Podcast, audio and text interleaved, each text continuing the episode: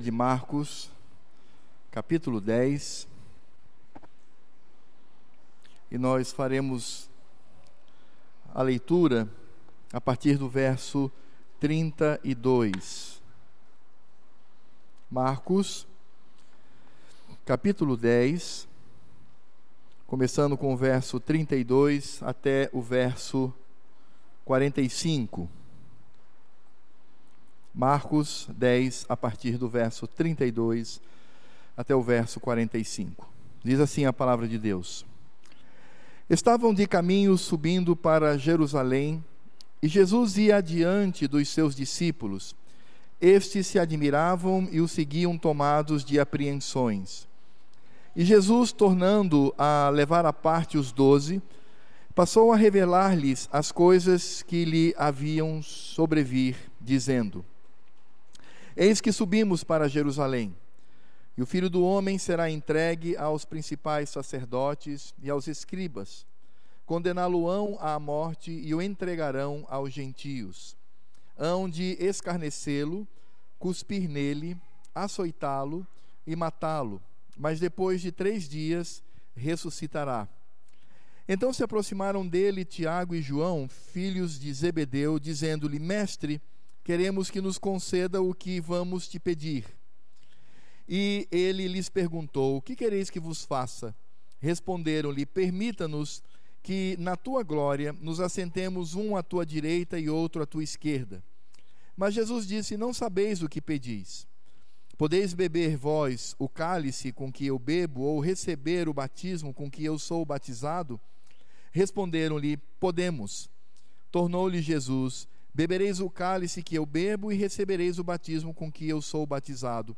Quanto, porém, a sentar-se à minha direita ou à minha esquerda, não me compete concedê-lo, porque é para aqueles a quem está preparado. Ouvindo isto, indignaram-se os dez contra Tiago e João. Mas Jesus, chamando-os para junto de si, disse-lhes: Sabeis que os que são considerados governadores dos povos tem-nos sob seu domínio, e sobre eles os seus maiorais exercem autoridade. Mas entre vós não é assim. Pelo contrário, quem quiser tornar-se grande entre vós, será esse o que vos sirva. E quem quiser ser o primeiro entre vós, será servo de todos. Pois o próprio Filho do Homem não veio para ser servido, mas para servir e dar a sua vida em resgate por muitos. Irmãos, nós estamos diante de um texto que vai de encontro a um sentimento que é característico dos seres humanos. Os seres humanos, eles são, na sua estrutura, aqueles que buscam o prazer pessoal, aqueles que buscam a satisfação pessoal. E nós vivemos num mundo onde isto é bastante ofertado. E nós estamos num sistema, poderíamos chamar de sistema capitalista ou sistema de consumo, onde isso é exacerbado, isso é acrescido, onde as pessoas elas são atraídas pela sua satisfação pessoal.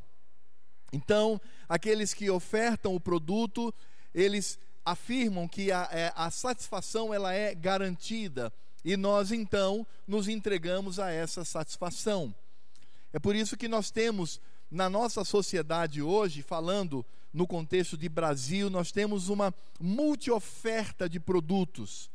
Produtos que visam a minha satisfação pessoal, aquilo que eu gosto, aquilo que eu desejo, afastando-me do sofrimento, afastando-me das privações. O triste é que nós vamos perceber que isso também acontece dentro da igreja. As pessoas elas continuam mantendo o mesmo pecado do coração em olhar para a igreja e perceber nela aquilo que ela pode ofertar. Então as pessoas elas não estão dispostas a frequentar uma igreja, é, é, é claro, não todos, mas boa parte daqueles que se dizem cristãos, eles não estão dispostos a frequentar uma igreja prega contra o seu pecado, que exige dele uma vida de santidade. O que eles querem, na verdade, é uma igreja light que possa satisfazer o seu coração e fazer com que ele, ao sair do culto, ele saia flutuando sendo colocado a sua estima nas alturas. É por isso que nós temos uma multi-oferta evangélica. É por isso que nós vamos perceber que o evangelicalismo no Brasil é como um hipermercado de opções. Então você pode frequentar uma igreja, aquela igreja que vai satisfazer o seu desejo, seja pelo viés emocional, então você vai ter uma manifestação emocional exacerbada e aquilo te faz muito bem, seja por uma igreja que vai transformá-lo num super-herói, vai transformá-lo num homem, numa mulher poderosos e que são vencedores e que são vitoriosos, e essa vitória, ela diz respeito aos seus desejos egoístas, aos seus desejos de consumo. Seja por uma igreja absolutamente liberal, onde o pecado não é acusado, o pecado não é tratado, onde as pessoas elas não são colocadas no seu devido lugar para o engrandecimento, engrandecimento de Cristo seja mesmo por igrejas que são sofisticadas, igrejas onde o seu corpo de pastores, a sua liderança é formado por um grupo inteligentíssimo, sofisticados, elegantes, acadêmicos. Então isso também me satisfaz. Então veja que existe uma, uma multiplicidade de ofertas dentro do evangelicalismo. E as pessoas, na sua maioria, que se dizem cristãos, elas estão em busca disso elas não estão em busca de um compromisso com Cristo.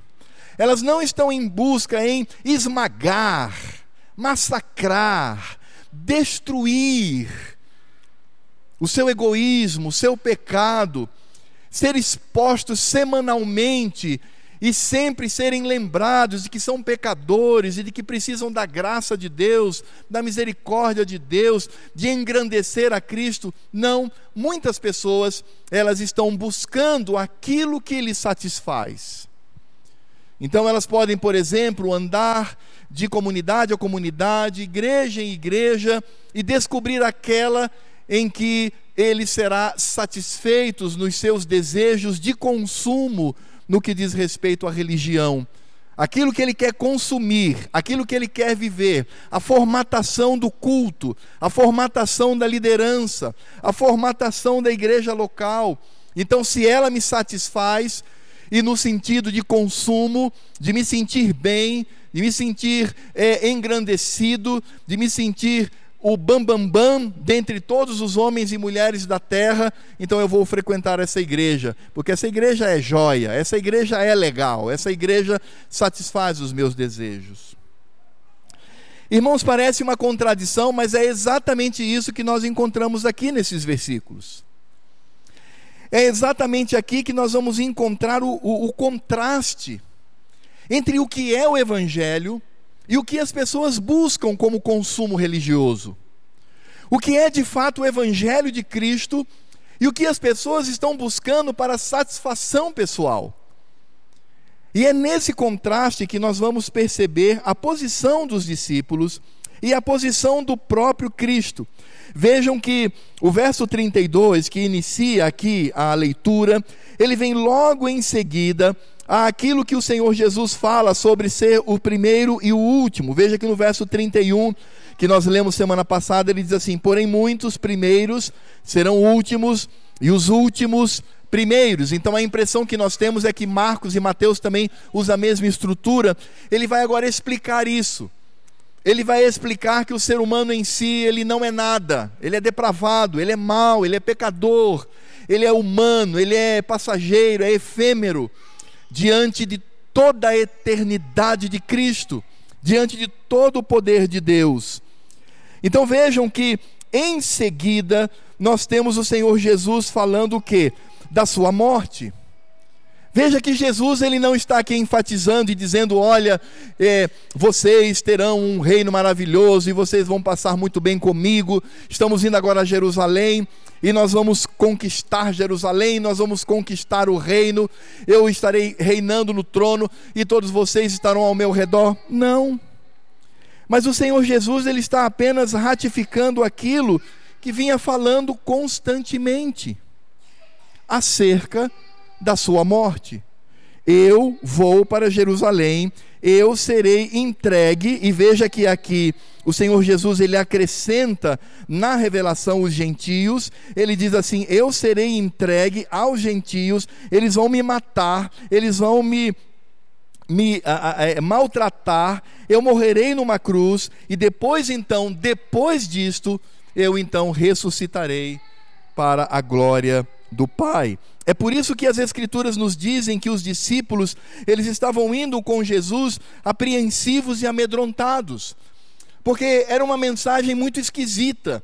Eles, na verdade, esperavam que Jesus, já na sua primeira vinda, ele pudesse conquistar o reino de Israel, libertar Israel dos romanos, e fazer com que os judeus então vivenciassem um reino terreno. Mas a, a, palavra do Senhor Jesus, o que ele dizia, apresentava algo contrário a isto. Então eles viviam uma tensão, eles viviam medo, eles viviam uma insegurança, uma instabilidade.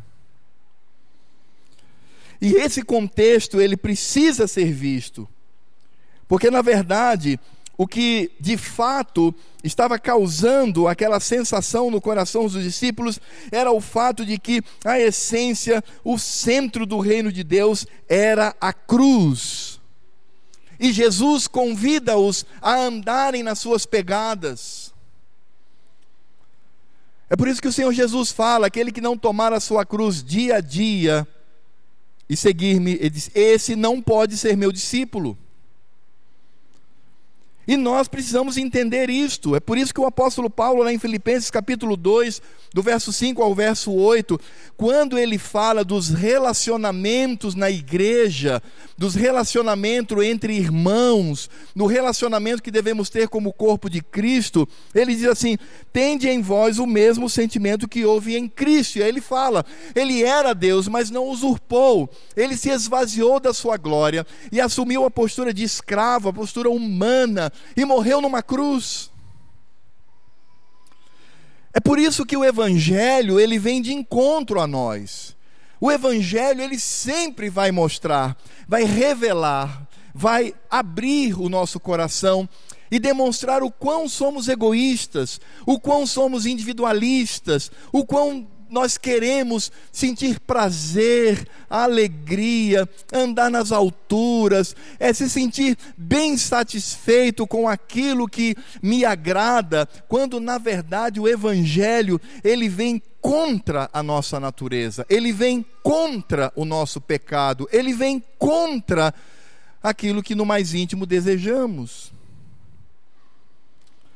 E aí nós vamos perceber que o Senhor Jesus ele fala claramente sobre a sua morte.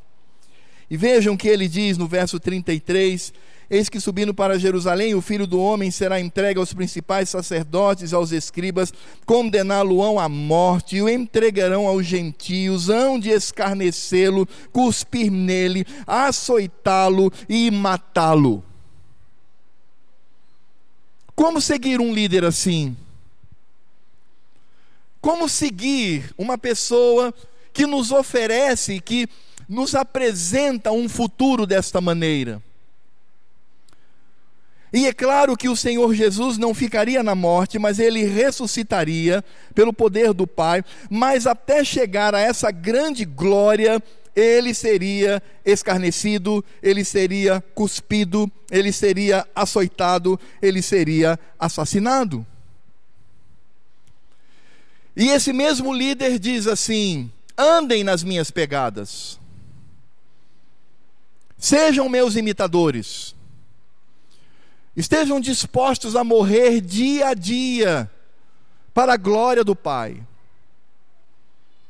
E aí somos então, para nossa vergonha, para o nosso corar de vergonha, nós percebemos o quão distantes estamos da essência do Evangelho da essência de Cristo. E vejam que o Senhor aqui, ah, ele nos revela através de Marcos a intenção do coração daqueles discípulos. Primeiro, eles tinham uma visão totalmente deturpada de Cristo e do seu reino. Aqueles discípulos não haviam entendido ainda o que é o Evangelho. Eles não haviam entendido que Evangelho é morte, que Evangelho é luta que evangelho é autoanulação no sentido do pecado, que é esvaziar-se de si mesmo. Eles não haviam entendido que evangelho é negar-se a si mesmo, eles não entendiam aquilo. Por mais que o Senhor Jesus, ao longo de aproximadamente três anos, viesse sempre falando e pregando a respeito disto, na verdade eles não haviam entendido e eles insistiam em buscar benefício próprio. Isso significa dizer, irmãos, que aqueles discípulos, eles não ouviam o teor do evangelho, mas eles ouviam aquilo que eles queriam ouvir. Eles eram seletivos. O Senhor Jesus, quando pregava, eles então pensavam para si aquilo que lhes era de interesse. Daí eles serem absolutamente petulantes, porque os dois discípulos que se aproximam do Senhor, como diz aqui as Escrituras, Tiago e João, eram irmãos, eles foram petulantes, eles foram atrevidos, eles foram desaforados, eles foram insolentes. E Mateus ainda nos revela algo que Marcos não diz, que a própria mãe deles estava junto com eles para fazer a tal exigência. E vejam só o nível é, do coração desses discípulos. No verso 35 diz: Então se aproximaram dele Tiago e João, filhos de Zebedeu, dizendo-lhe: Mestre, queremos que nos concedas o que vamos te pedir. Exigimos do Senhor a satisfação do nosso desejo.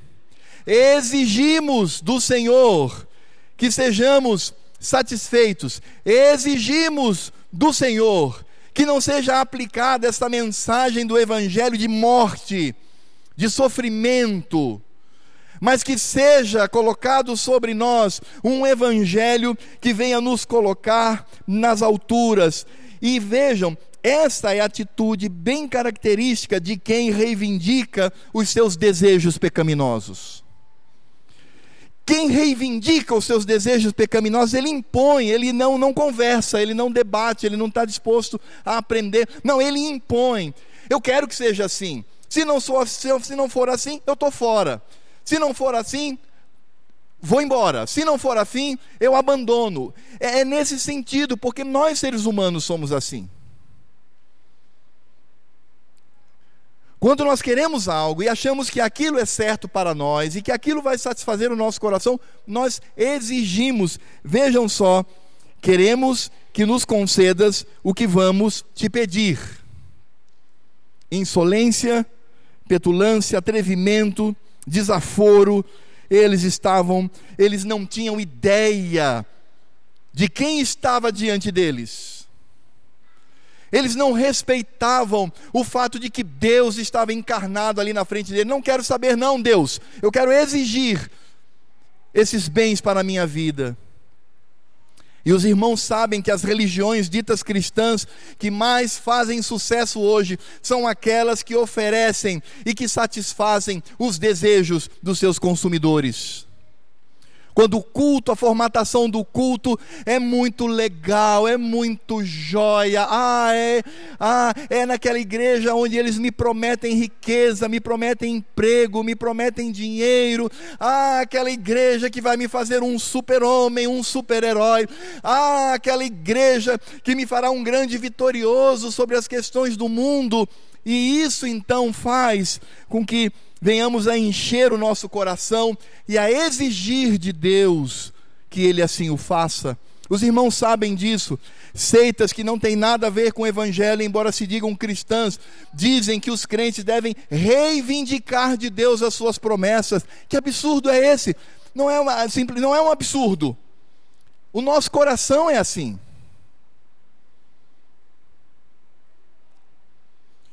É por isso que quando nós vemos uma pessoa que é crente, fiel, que está buscando ao Senhor, mas aí vem sofrimento sobre sofrimento, a esposa dele tem um infarto fulminante e morre, o deixa com oito filhos, três dos seus filhos também morrem num acidente de carro, dois no mesmo acidente se tornam tetraplégicos, essa pessoa então, ela vive o sofrimento, aí você olha para isso e não venha enganar o seu próprio coração, meu irmão.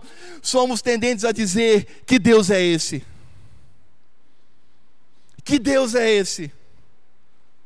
Para um homem que é tão fiel, uma família tão abençoadora, uma família tão envolvida, e cai uma desgraça dessa, é porque nós sempre temos a atitude pecaminosa de buscar a nossa satisfação em detrimento da glória de Cristo.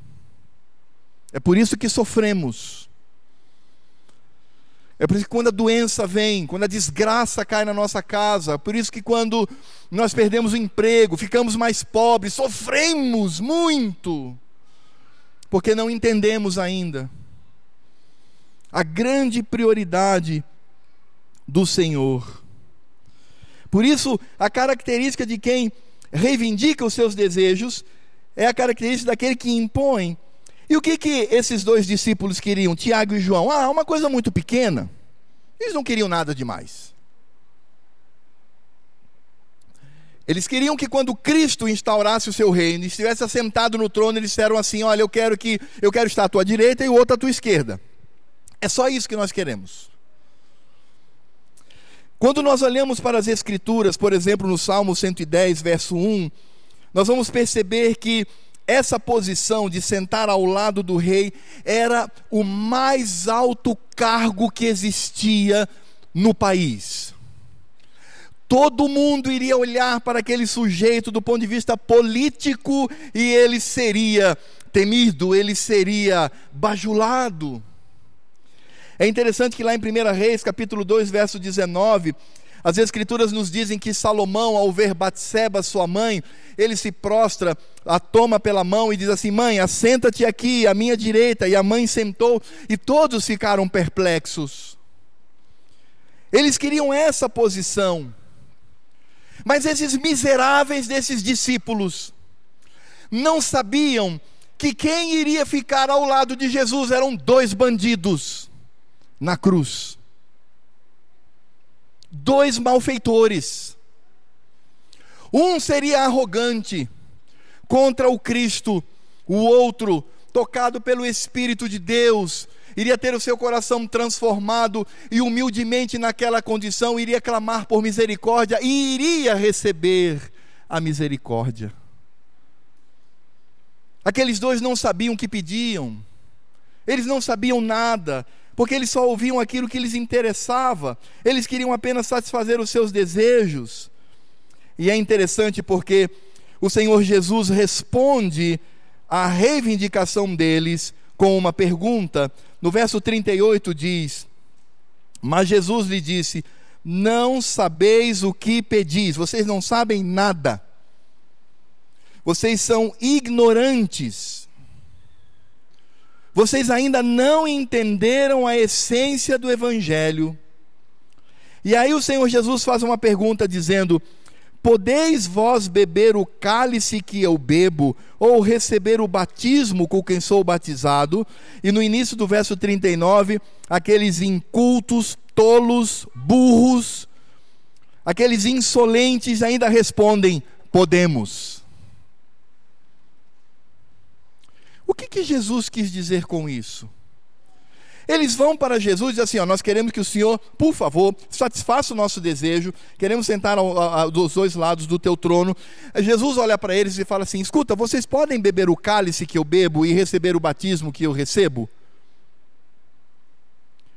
Qual é o significado disso?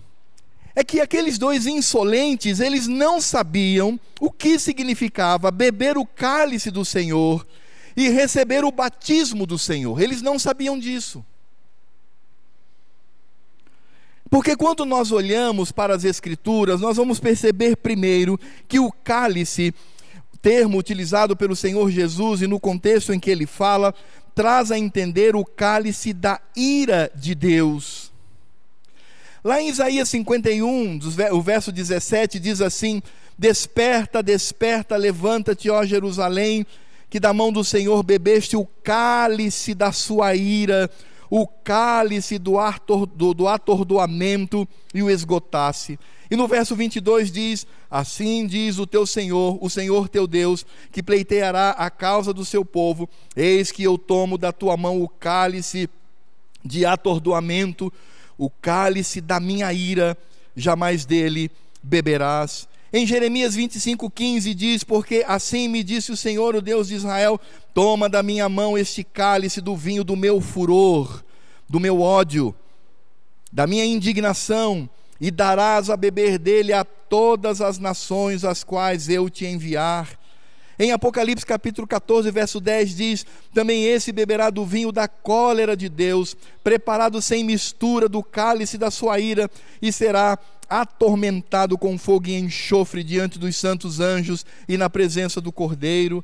No capítulo 16, verso 19, diz: E a grande cidade se dividiu em três partes, e caíram as cidades das nações, e lembrou-se Deus da grande Babilônia, para dar-lhe o cálice do vinho do furor da sua ira. Eles não sabiam disso, porque eram embotados eles eram tão ignorantes por causa dos seus desejos carnais que eles não entendiam o que Jesus havia perguntado. Com relação ao batismo, o contexto de batismo aqui utilizado por Cristo é o batismo do juízo de Deus e da morte.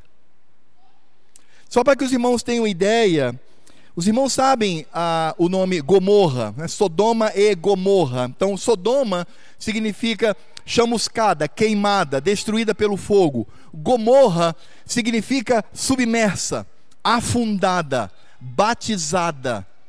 O que, obviamente, manifesta aí a ira do Senhor.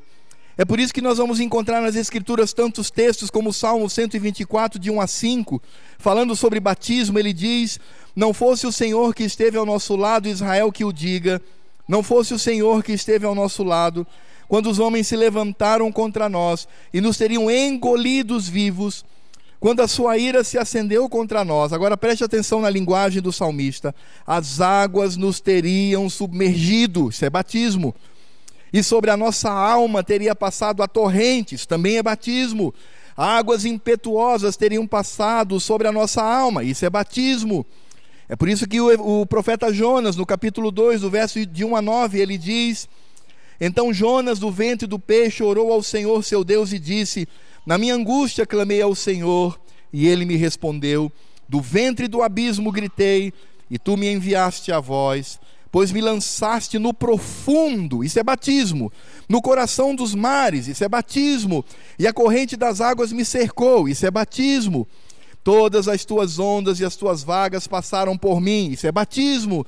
Então eu disse: Lançado estou de diante dos teus olhos, tornarei porventura ver o teu santo templo. As águas me cercam até a alma, o abismo me rodeou, isso é batismo as águas se enrolaram na minha cabeça, desci até aos fundamentos dos montes, e isso é batismo, desci até a terra, e isso é batismo, cujos ferrolhos, os ferrolhos se correram sobre mim para sempre, e isso é batismo. Contudo, fizesse subir da sepultura a minha vida, retirado dos, do, da condição de batismo. Ó Senhor, meu Deus, quando dentro de mim desfalecia minha alma, eu me lembrei do Senhor e subiu a ti a minha oração no teu santo templo. O que se entregam à idolatria, à vã, abandonam aquele que lhe é misericordioso, e com a voz do agradecimento eu te oferecerei sacrifício, o que voltei, pagarei. Aí Jonas traz a expressão, uma das expressões mais lindas das Escrituras: ao Senhor pertence a salvação. É por isso que o apóstolo Paulo, lá em 1 Coríntios capítulos 10, versos 1 e 2, dizem assim: Ora, irmãos, não quero que ignoreis que os nossos pais estiveram todos sob a nuvem e todos passaram pelo mar, tendo sido todos batizados, assim como na nuvem, como no mar, com respeito a Moisés. Nós temos um duplo batismo aqui. O batismo do povo de Deus que passa com seus pés enxutos, e o batismo daqueles que são imergidos, mergulhados no mar e experimentam a ira de Deus. É por isso que em 1 Pedro capítulo 3, verso 20 e 21, também encontramos aqui a duplicidade do batismo. Aquele que manifesta a graça do Senhor e aquele que manifesta a ira. Ele diz assim, Pedro: os quais no outro tempo foram desobedientes quanto à longanimidade de Deus aguardava nos dias de Noé enquanto se preparava a arca, a qual poucos, a saber, oito pessoas, foram salvos através da água, figurando o batismo. O povo de Deus estava na arca, caía a chuva sobre a arca, isso demonstrava batismo, mas eles foram alvo da misericórdia. Mas o resto da humanidade foi imergida nas águas da cólera do Senhor. É nesse contexto que Jesus faz a seguinte pergunta: Podeis vós beber o cálice que eu bebo, ou receber o batismo com que sou batizado? Se aqueles homens fossem homens piedosos, homens crentes, eles teriam caído em si se colocado de joelhos, pedido perdão ao Senhor e dizer: Ó oh, oh Cristo, perdoa-nos pela nossa tolice, a nossa ignorância. Mas eles respondem que poderiam sim receber aquele batismo. É interessante que Marcos nos diz que os demais, os dez, ficam indignados. No verso 41 diz: Ouvindo isso, indignaram-se os dez contra Tiago e João. Mas os dez não ficaram indignados porque Tiago e João estavam afrontando a Cristo. Eles ficaram indignados porque disseram: Epa, nós também queremos aí um pedaço disso. Nós também queremos participar aí da bênção. Nós também queremos participar do fato de estar ao lado de Cristo quando ele estiver no seu trono nós também queremos essa bocada, nós também queremos e desejamos isso para nós. Sabe, irmãos, é isso que me faz pensar e confirmar a soberania do Senhor, porque Cristo estava rodeado por esse tipo de gente. Orgulhosos, pecadores, e que iriam abandoná-lo no momento da cruz, porque cruz para eles negativo. Por isso Pedro nega. Por isso que alguns apenas timidamente ficam ali ao pé da cruz, mas são incapazes de ir em defesa do Senhor. E isso obviamente faz com que se cumpra a profecia de que o Senhor ficaria de fato sozinho na cruz do Calvário. Mas é interessante que nós vamos perceber aqui a resposta do Senhor Jesus. Vejam como ele responde, no verso 39. Disseram-lhe: Podemos. Tornou-lhe Jesus: Bebereis o cálice que eu bebo e recebereis o batismo com que sou batizado. Vocês têm razão, vocês vão receber. Só que isso não significa dizer que vocês terão a sua vida satisfeita. Eu acredito que o Senhor Jesus, quando diz que eles iriam receber o batismo e o cálice, há dois, há dois aspectos aqui desse cálice e desse batismo. O primeiro é o fato de que tanto uh, João quanto Tiago e os demais discípulos iriam receber a redenção de Cristo. Cristo iria beber e iria se deixar batizar na cólera, na ira de Deus, ou seja, ele iria beber da cólera de Deus, ele iria ser é, imergido, ele sofreria uma imersão da ira de Deus. E nesse sentido, os seus discípulos seriam alcançados pela redenção, e em Cristo, nele, beberiam. Eles não iriam experimentar o gosto amargo da ira de Deus para a morte. Eles não iriam experimentar o afundar de Deus quando o Senhor, com a sola do seu sapato, empurra pela cabeça o miserável para o profundo da sua ira. Eles não iam experimentar isso. Quem experimentou isso foi Cristo. Foi Cristo quem bebeu o cálice. Foi Cristo que foi imergido na ira e na cólera do Senhor por aqueles discípulos e por nós também. Então, é claro que nesse sentido, aqueles discípulos iriam receber a redenção, iriam receber a salvação em Cristo Jesus. Mas essa palavra de Cristo, ela também é profética, no sentido de que eles, já salvos, iriam experimentar a perseguição contra o evangelho. É por isso que lá em Atos capítulo 12, verso 1 e 2, encontramos ali que Tiago, ele é morto pela espada de Roma. Ele tem a sua cabeça cortada. Tiago que pede para sentar ao lado do Senhor, já convertido, já cheio do Espírito Santo, já alguém que compreende o que é o Evangelho, ele é morto brutalmente por causa de Cristo. Em Apocalipse, verso, capítulo 1, verso 9, nos diz que João está na ilha de Pátimos e ele está ali porque foi abandonado numa ilha deserta, numa ilha que não tinha absolutamente nada. E naquele lugar o Senhor Deus então se apresenta a ele, mas ele havia sido exilado, retirado dos seus parentes, da sua família e da sua igreja. Eles experimentaram a bênção de sofrer por Cristo. Eles experimentaram a bênção de padecer por amor ao Senhor. Sabe, meus irmãos, Muitas vezes nós também somos como aqueles discípulos. Somos como crianças mimadas. Somos como meninos e meninas que não têm discernimento de nada. E que só exige da igreja aquilo que pode satisfazer o seu coração. Se não satisfizer, tô fora elas abandonam o núcleo do evangelho que o Senhor Jesus vai mostrar aqui. Não acabou ainda. A instrução de Cristo, paciente, longânima, amorosa, continua. Porém firme. Mas como nós somos como aqueles, como meninos mimados, teimosos, arrogantes. Isso porque ainda não entendemos o que significa evangelho.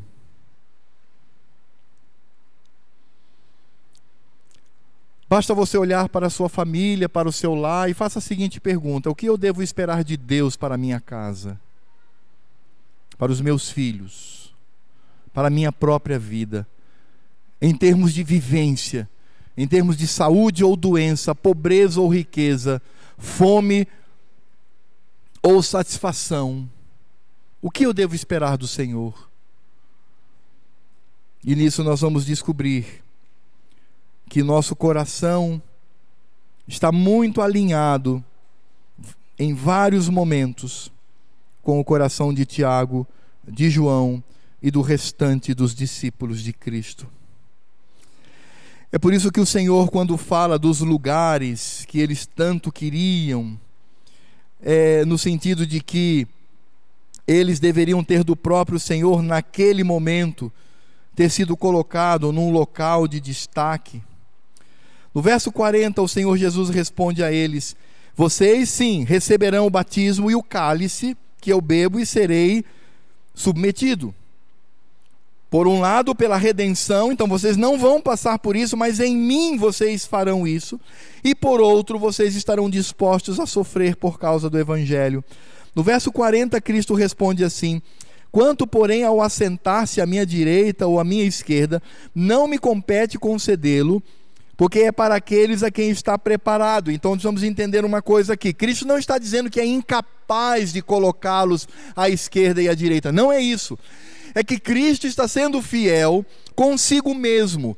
Porque o fato de pessoas sentarem em lugares especiais já havia sido decidido antes da fundação do mundo. O próprio Cristo, junto ao Pai ao seu próprio Espírito, haviam decidido os lugares a serem ocupados. Então o que Cristo está dizendo é: eu não posso contradizer aquilo que já foi decidido na eternidade. Compete a Deus. E aí, quando ele traz essa figura de linguagem. Mateus fala, inclusive, que Jesus se refere ao Pai, ele está falando sobre aquele que predestinou todas as coisas, Isso já está predestinado. É como se alguém dissesse assim: Ó oh, Cristo, salva aquela pessoa, e ele poderia dizer: Isso não é bem assim. Somente os eleitos serão salvos. É nesse contexto que Cristo está falando. Não é que Cristo não tivesse poder, não que Cristo não tivesse autoridade, mas tudo já estava determinado. Aqueles tolos queriam, inclusive, subverter aquilo que já havia sido predestinado pelo Senhor. E aí então o Senhor Jesus diz que aqueles discípulos não deveriam se importar com os lugares mas deveriam se importar com o comportamento do Evangelho, a conduta daquele que segue a Cristo. E aí Cristo então vai fazer um paralelo, porque o que o Senhor Jesus vai mostrar é que o crente, ele não tem que se preocupar com os lugares que vai assentar na igreja local, ou com os lugares que ele irá assentar na igreja, na, na, na, no, no povo de Deus, na eternidade que estaremos com Cristo, mas ele deve estar convicto da sua conduta humilde neste mundo. E é por isso que o Senhor Jesus então ele faz aqui um paralelo. Ele diz no verso 42: Mas Jesus, chamando-os para junto de si, disse-lhes: Sabeis que os que são considerados governadores dos povos têm-nos sob o seu domínio, e sobre eles os seus maiorais exercem autoridade. O que o Senhor Jesus está dizendo aqui é que o modelo mundano de autoridade é aquele modelo da arrogância,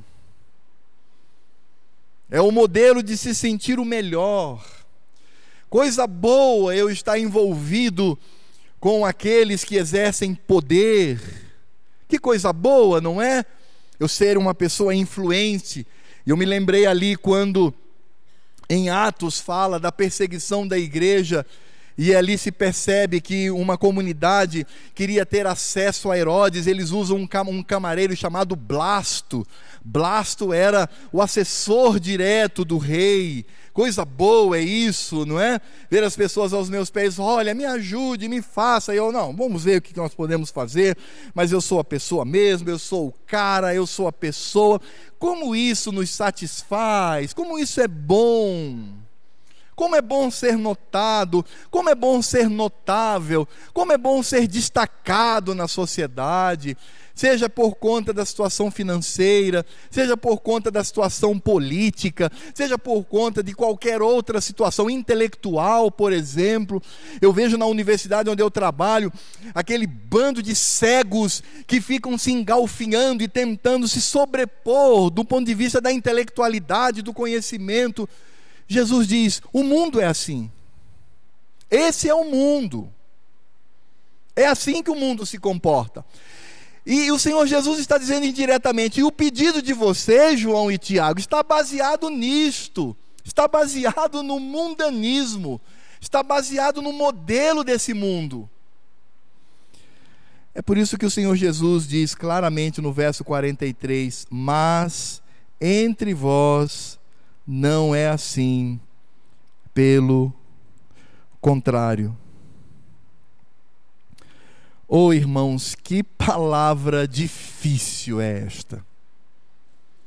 Mas entre vós não é assim, vírgula, pelo contrário.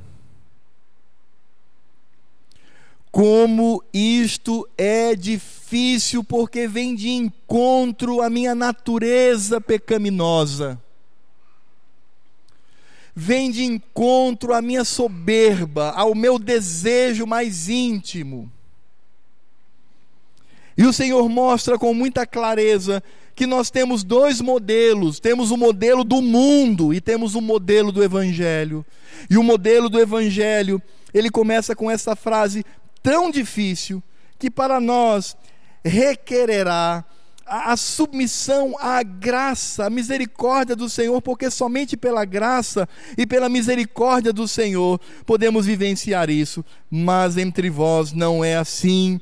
Pelo contrário, irmãos, essa frase do Senhor Jesus, ela deveria ser ouvida e cativada todos os dias que eu acordo, eu me acordo para mais um dia de lutas e batalhas, eu deveria colocar no meu coração essa primeira estampa entre vós não é assim, pelo contrário. E qual seria então essa essa mudança radical? O que seria então pensar sobre isso? O Senhor Jesus utiliza aqui duas figuras. A figura do servo, que no original é a palavra diácono, e a figura do escravo, aquele que não tinha vontade própria, mas era propriedade de um senhor. Claro, não se manifeste, não levante a mão, não faça nada, mas se eu perguntasse aqui, quem gostaria de ser um escravo de todos os demais aqui na igreja, levante a mão. Quem em sã consciência teria esse desejo? Ser escravo. Não é ser amigo somente, irmão somente. É escravo. Quem gostaria de ser meu escravo? Aqui.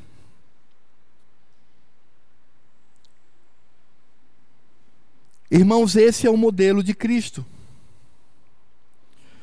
O Senhor Jesus, quando ele está ali pacientemente, tentando reverter o coração daqueles tolos, arrogantes e pecadores miseráveis, o Senhor Jesus, ele fala claramente no verso 43, mas entre vós não é assim, pelo contrário, quem quiser tornar-se grande entre vós, será esse o que vos sirva. Será aquele que vai se abaixa e entrega, toma meu Senhor, eu quero servi-lo. Para crente, para pessoas ao meu redor. O Senhor Jesus usa a figura aqui do servo, possivelmente de alguém que possa receber salário, mas que é contratado para fazer estas coisas. Mas o Senhor Jesus também ele fala daquele que é escravo. Ele fala claramente sobre isto.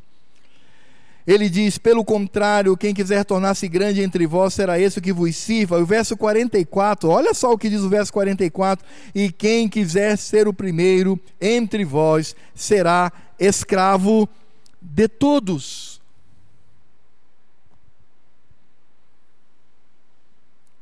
E meus irmãos, nós não estamos dispostos a ser escravos de todos, nós estamos dispostos a ser senhores de todos a ter lugar de destaque, a ser respeitado. Mas aí nós somos confrontados e somos envergonhados, somos destruídos. No verso 45. Pois o próprio Filho do Homem, o próprio Cristo, o próprio Deus que não usurpou esta condição, mas esvaziou-se de si mesmo, não veio para ser servido, mas para servir e dar a vida em resgate por muitos. Cristo disse: Eu vim para servir e eu vim para morrer por outros. E nem você, e nem eu, em sã consciência, estamos dispostos a fazer essas duas coisas. Nós não estamos dispostos a ser escravo dos outros. Nós não estamos dispostos a morrer pelos outros, a tirar a, a própria vida por alguém.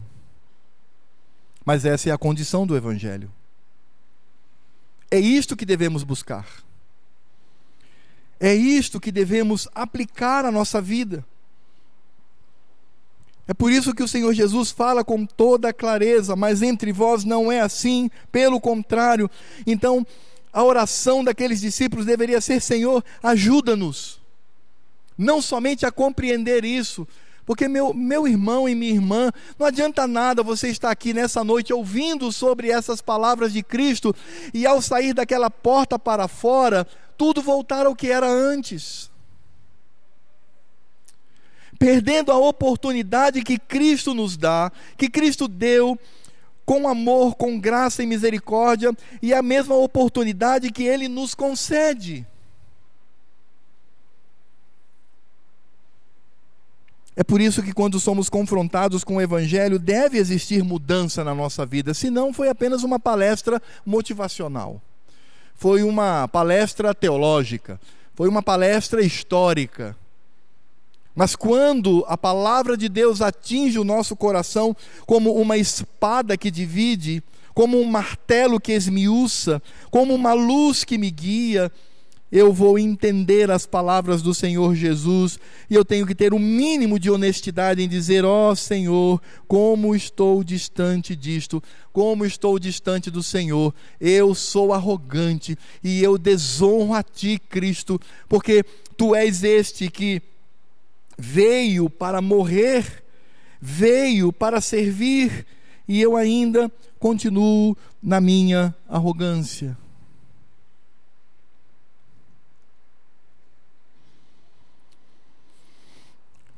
Como nós poderíamos aplicar essa mensagem à nossa vida nessa noite?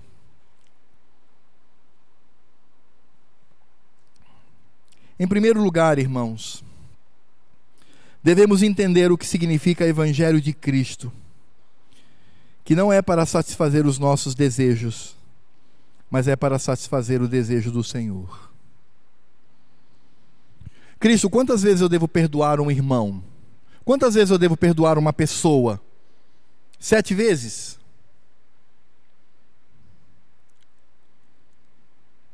Não sete, meu filho. Mas se você quer números, então vamos lá. 70 vezes 7 por dia.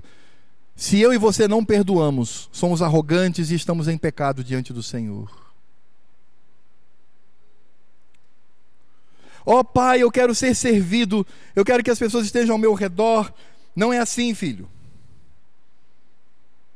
Você deve servir as pessoas, você deve ser escravo. Se eu não estou sendo escravo dos meus irmãos, das pessoas ao meu redor, eu estou afrontando a Cristo com a minha arrogância.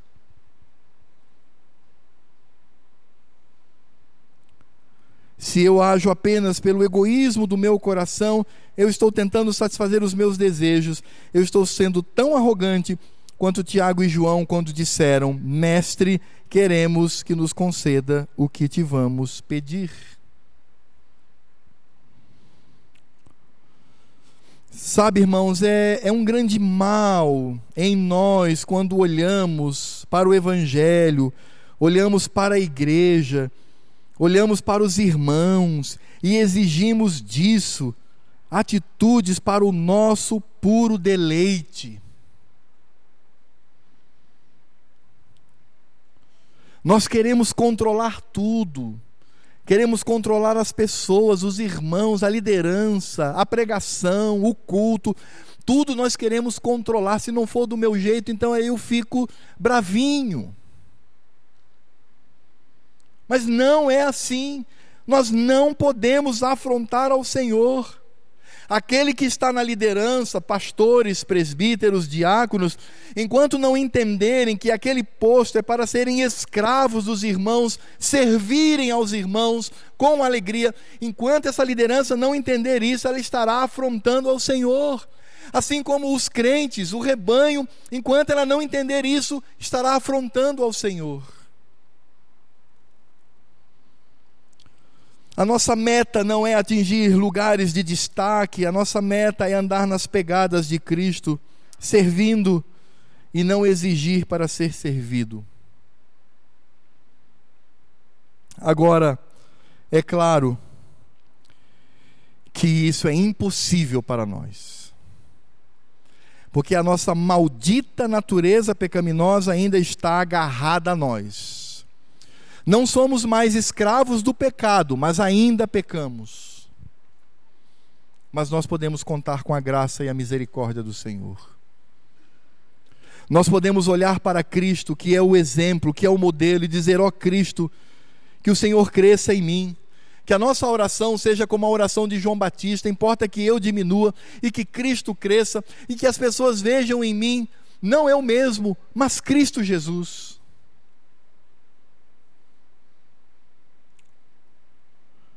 Nós podemos clamar pela graça do Senhor e o Senhor está sempre disposto a derramar essa graça, essa misericórdia sobre nós, porque o Senhor mesmo sabe que nós de nós mesmos somos incapazes.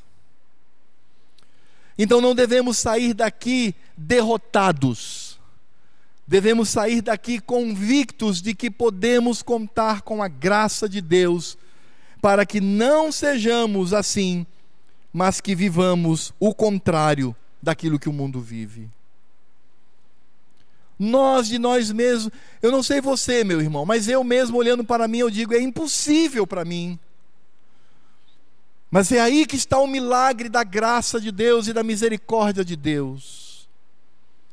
É nos envergonharmos diante de Cristo, porque queremos ser melhores, entre aspas, do que eles, somos arrogantes diante da sua vida exemplar e sem pecado, mas aí reconhecer isto e dizer: Senhor, tem misericórdia de mim, ajuda-me, e bater no peito e dizer: Senhor, ser propício a mim, me ajuda, Pai, para que eu possa ser segundo o Senhor foi nesse mundo e neste momento. O sorriso de Deus, a graça de Cristo nos cobre e Ele, pelo Seu Espírito Santo, por meio das Escrituras, começa a mudar o nosso coração. Irmãos, e é isso que nós devemos fazer essa noite. Nós devemos orar pela misericórdia de Deus. Nós devemos orar pela graça de Cristo, sabedores de que um coração contrito, arrependido e sincero terá o sorriso de Deus terá a presença de Cristo pelo seu Espírito. Mas para que isto aconteça, eu preciso ser honesto no meu coração. Eu preciso perdoar em vez de buscar o perdão das pessoas. Eu preciso dar em vez de buscar presentes das pessoas. Eu preciso edificar vidas. Eu preciso ser bênção de Cristo na vida das pessoas, na vida dos meus irmãos e também como testemunho para os que são de fora, mostrar que eu não sou como o mundo. Se o mundo é cheio de ódio, se o mundo é cheio de falta de perdão, se o mundo é cheio de pecado, de arrogância, de orgulho, eu não sou assim. E eu não sou assim pela graça de Cristo na minha vida, porque o meu modelo não é o mundo, o meu modelo é Cristo. E Ele me concede graça. Eu de mim mesmo não posso. É uma luta em glória. Eu não tenho como alcançar de mim mesmo, mas o Espírito de Cristo que habita em mim, a Sua presença constante na minha vida, desde que o meu coração esteja contrito, arrependido e sincero, Ele há de transformar o meu coração para a glória dele e a glória do Pai. Você gostaria de ser esse crente? Você gostaria de ser este que usufrui da graça de Deus e da graça de Cristo? Curve a sua cabeça. E nós vamos orar agora pedindo para que o Senhor nos ajude. Que o Senhor tenha misericórdia de nós. Convido o presbítero Natanael para vir aqui à frente. Eu vou pedir para que ele ore ao Senhor numa oração de confissão e ao mesmo tempo pedido de graça e misericórdia do Senhor. Curvemos a nossa cabeça e oremos ao Senhor.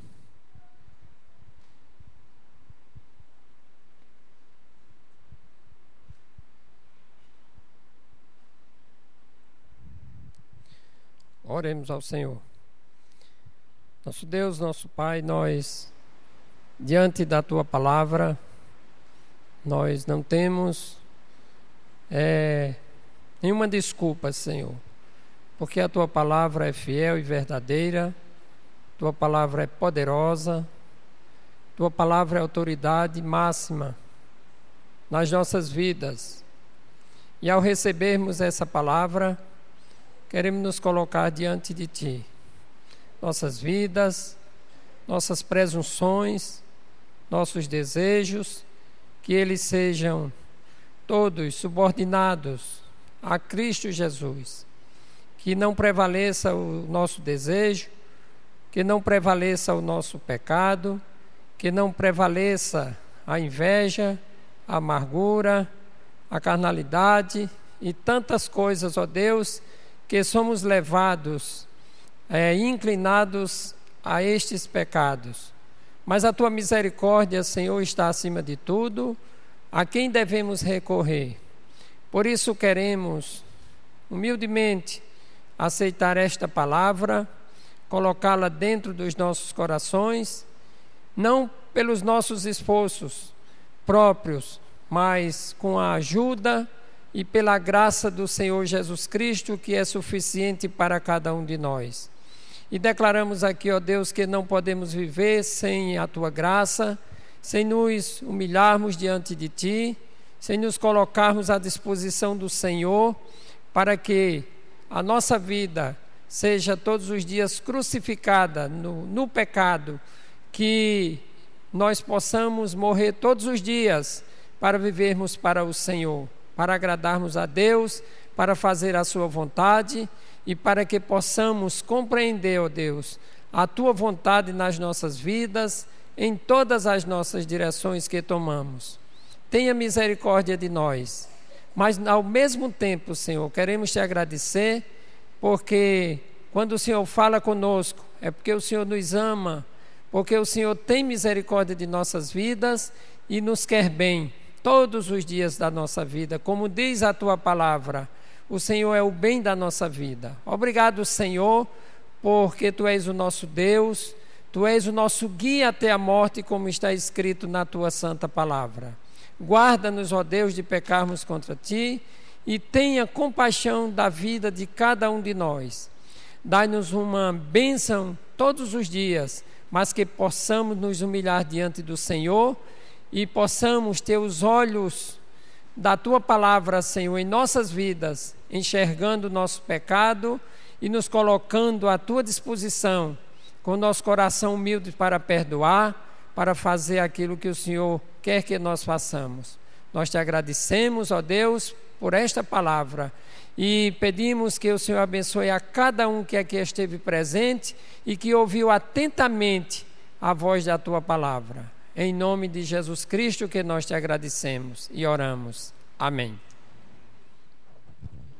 E que a graça do Senhor Jesus, o amor de Deus Pai, a comunhão, a consolação, toda a obra do Espírito Santo, que é o Espírito do Pai e o Espírito de Cristo, que está em nós, nos cubra e nos conduza em segurança pelas Escrituras Sagradas, até aquele dia quando estaremos na eternidade com Cristo.